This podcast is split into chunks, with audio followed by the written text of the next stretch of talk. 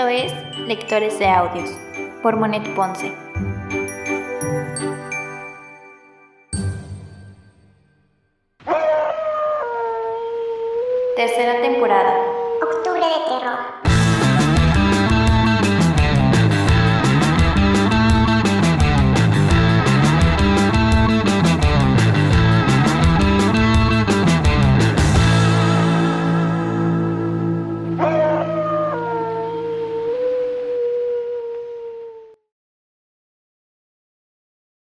Las siguientes historias fueron extraídas del libro Tradiciones y Leyendas de la Colonia de Editorial Época SADCB.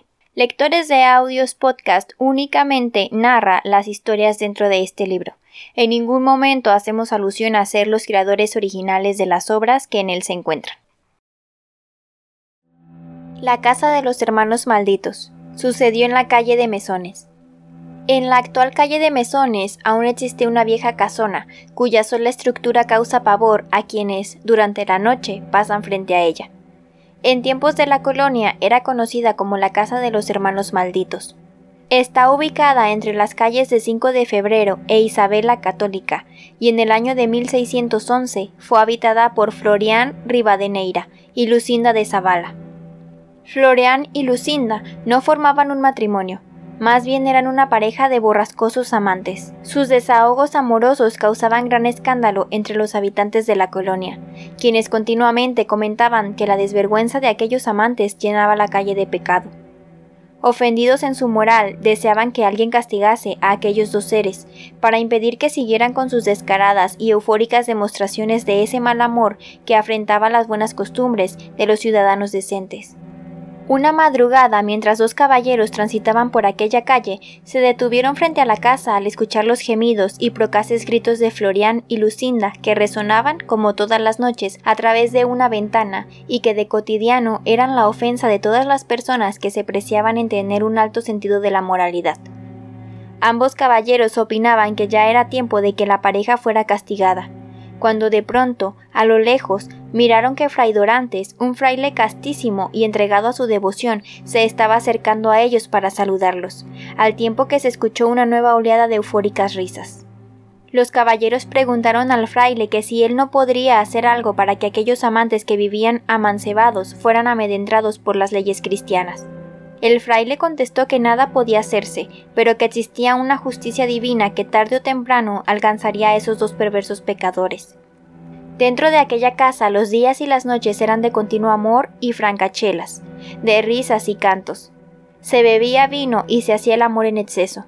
Era tanta la pasión, tan desbocado ese cariño, que hasta los sirvientes que llegaron a sorprender a Florian Rivadeneira y Lucinda de Zavala retrocedían espantados y se escondían tras las grandes cortinas de terciopelo rojo que cubrían las altas ventanas y puertas. Y lo que fuera un escándalo y asombro para los moradores de la colonia, un día se convirtió en gran incertidumbre, ya que de pronto, noche a noche, la casa permaneció en silencio como si nadie la habitara hasta que semanas después se escucharon unos espantosos gritos que hicieron salir a los vecinos.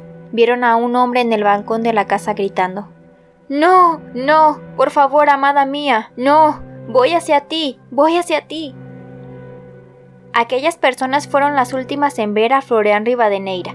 Cuéntase que después de este acontecimiento, la casona permaneció en silencio rodeada de sombras. El único vestigio de vida lo daba a un criado que durante algún tiempo salió por las noches a encender la luz de un farol, pero un día, al igual que la demás servidumbre, la abandonó. El criado se perdió entre las calles de la capital de la Nueva España sin que nadie lo hubiera podido interrogar. Pero cuenta la leyenda que aquel criado fue a la casa del licenciado don Miguel Osornio y Huicochea, apoderado, al parecer, de Florian Rivadeneira. Le entregó las llaves de la vieja casona y un sobre cerrado. La extraña desaparición de los dos fogosos amantes llegó a oídos de las autoridades virreinales que comenzaron a investigar para aclarar el misterioso acontecimiento.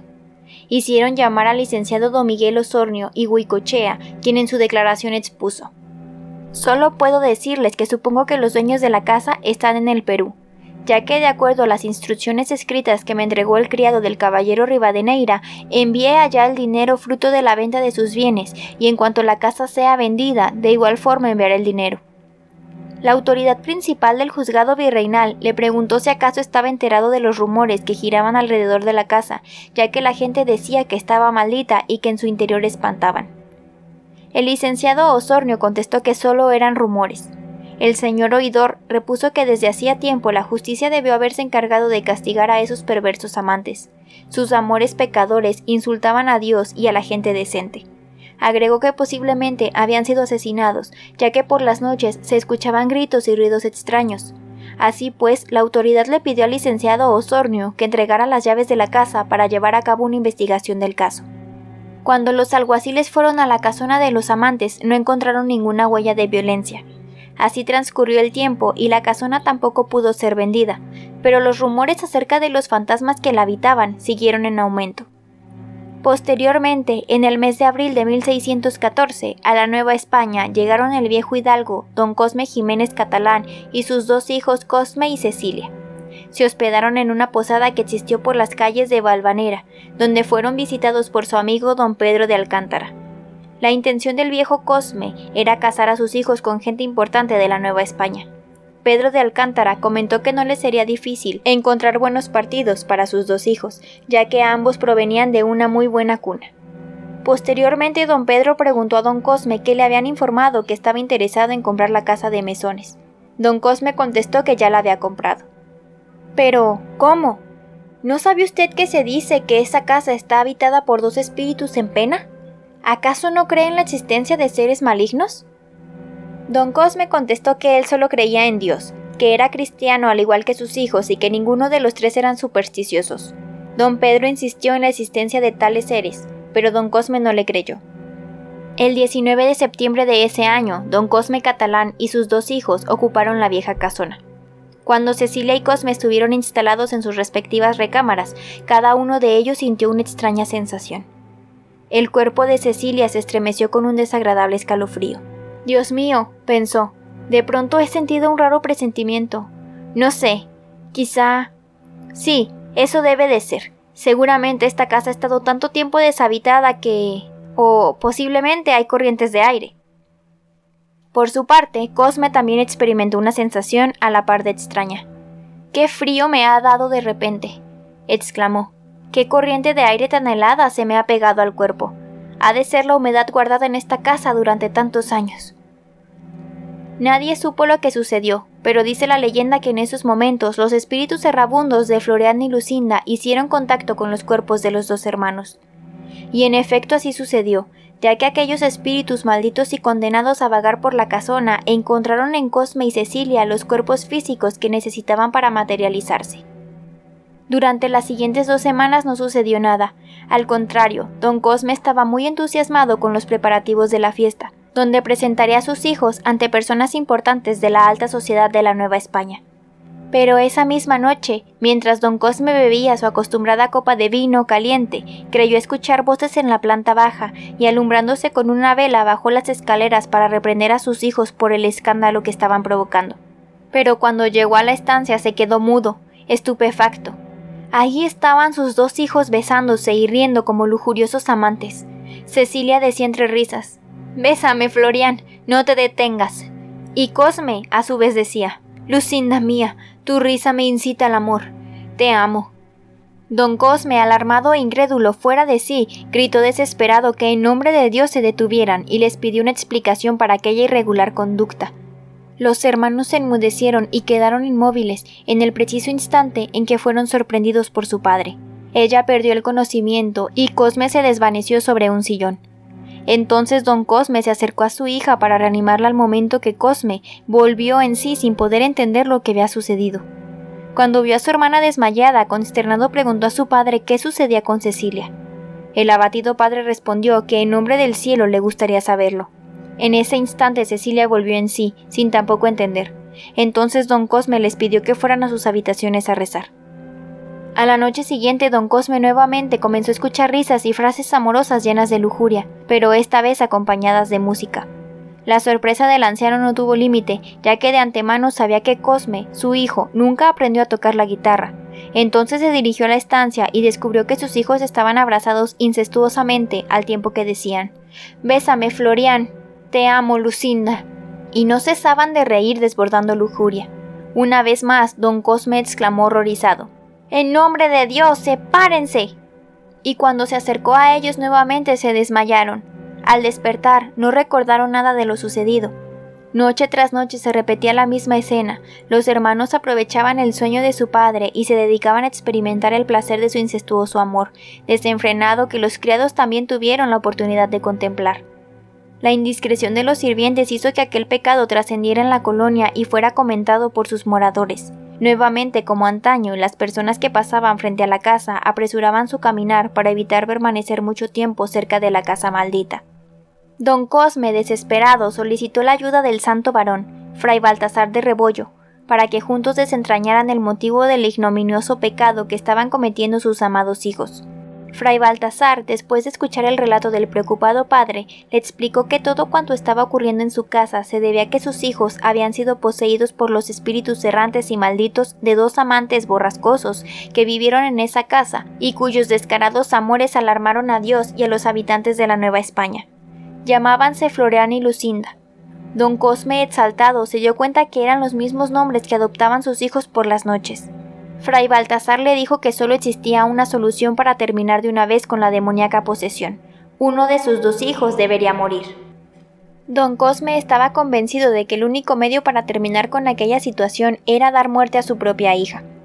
Salió del convento rumbo a su casa pensando en las palabras del fraile y esa misma noche, mientras sus hijos una vez más seguían besándose y acariciándose, poseídos por aquellos espíritus perversos, don Cosme se escondió tras una cortina portando en sus manos un arco tensado y listo para disparar una flecha. Con toda la amargura que puede sentir un padre, no tuvo más remedio que disparar aquella flecha que dio directo en el corazón de Cecilia. Se escuchó un gemido interminable y Cecilia cayó al suelo. Cosme, poseído aún por el espíritu maligno de Florian, gritó de dolor. No, no, Lucinda mía, no, tú no. Cuenta la leyenda que Cosme alzó en brazos a la muerta y que con la vista perdida en lo infinito buscó la puerta. Bajó a los sótanos de la casona seguido por don Cosme, fray Rebollo y dos representantes de la ley que le vieron detenerse en un rincón del sótano con la inerte carga en sus brazos. Dejó a Cecilia sobre las baldosas y exclamó Amor mío, Aquí reposarás hasta que puedas seguirte para amarnos en la eternidad. En ese momento don Cosme se dirigió a su hijo y lo detuvo para que Fray Rebollo hiciera el conjuro que rompería la maldición. Espíritus del mal, yo los invoco para que se alejen de este lugar. Dicen los documentos del Santo Oficio que el diabólico sortilegio se quebró en mil pedazos, al tiempo en que Cosme quedó liberado y vio a su hermana muerta. Don Cosme lo abrazó, intentó consolarlo y le suplicó que por el momento no le pidiera explicaciones. Tan pronto como don Cosme logró sacar a su hijo del sótano, los hombres comenzaron a excavar en el lugar que Fray Rebollo les indicó. Ahí encontraron los cuerpos mortales cuyos espíritus malignos habitaban en la vieja casona. Eran dos esqueletos estrechamente unidos en un abrazo.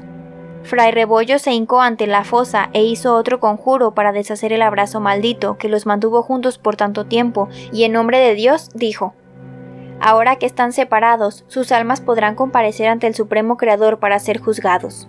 Amén. Don Cosme y su hijo abandonaron aquella lóbrega casona y regresaron a España. Nunca se supo quién asesinó a Floreán Rivadineira y a Lucinda de Zavala, ni tampoco quién los sepultó abrazados. ¿Acaso el licenciado Osornio y Huicochea fue quien los privó de la vida? Los documentos de la investigación mencionan que el abogado era la única persona que hubiera podido explicarlo, pero que desgraciadamente desapareció envuelto en el misterio, el cual no pudo ser resuelto.